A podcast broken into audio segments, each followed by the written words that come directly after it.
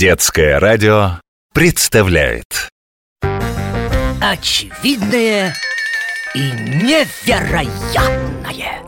Друзья, очень рад встрече с вами И приятно удивлен.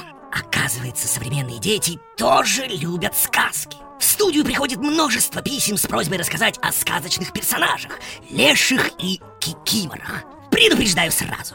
Официальная наука никогда не относилась к фольклорным героям серьезно. Лешие, кикиморы, домовые не являются предметом серьезных научных исследований. Ученые в них попросту не верят.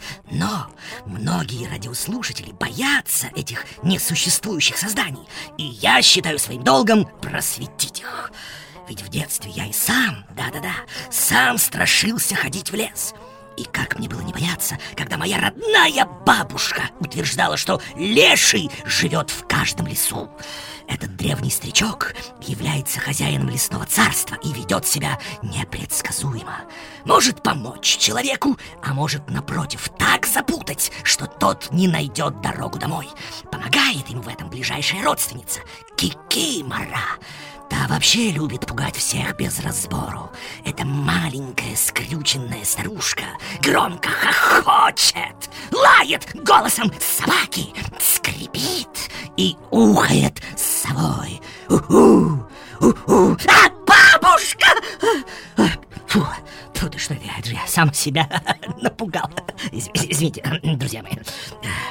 О, как сейчас помню, бабушка моя Фу, часто рассказывала, что лешего и всегда сопровождает сильный ветер. Он заметает следы, поэтому их невозможно отыскать. Фу, признаюсь, я долго боялся ходить в лес.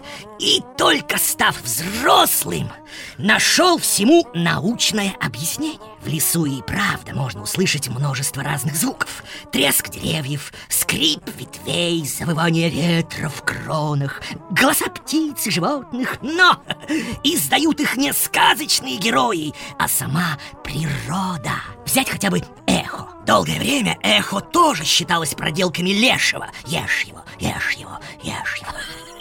Ну, сейчас, сейчас-то каждый ребенок знает, что эхо — это звук, который отражается от твердой поверхности и возвращается обратно. Так что, став ученым, я в существование леших и кикимор верить перестал. Мои страхи кажутся мне смешными.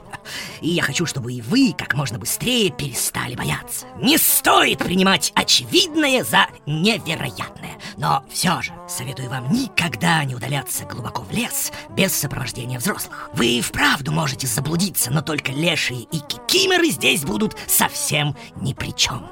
До новых встреч, друзья!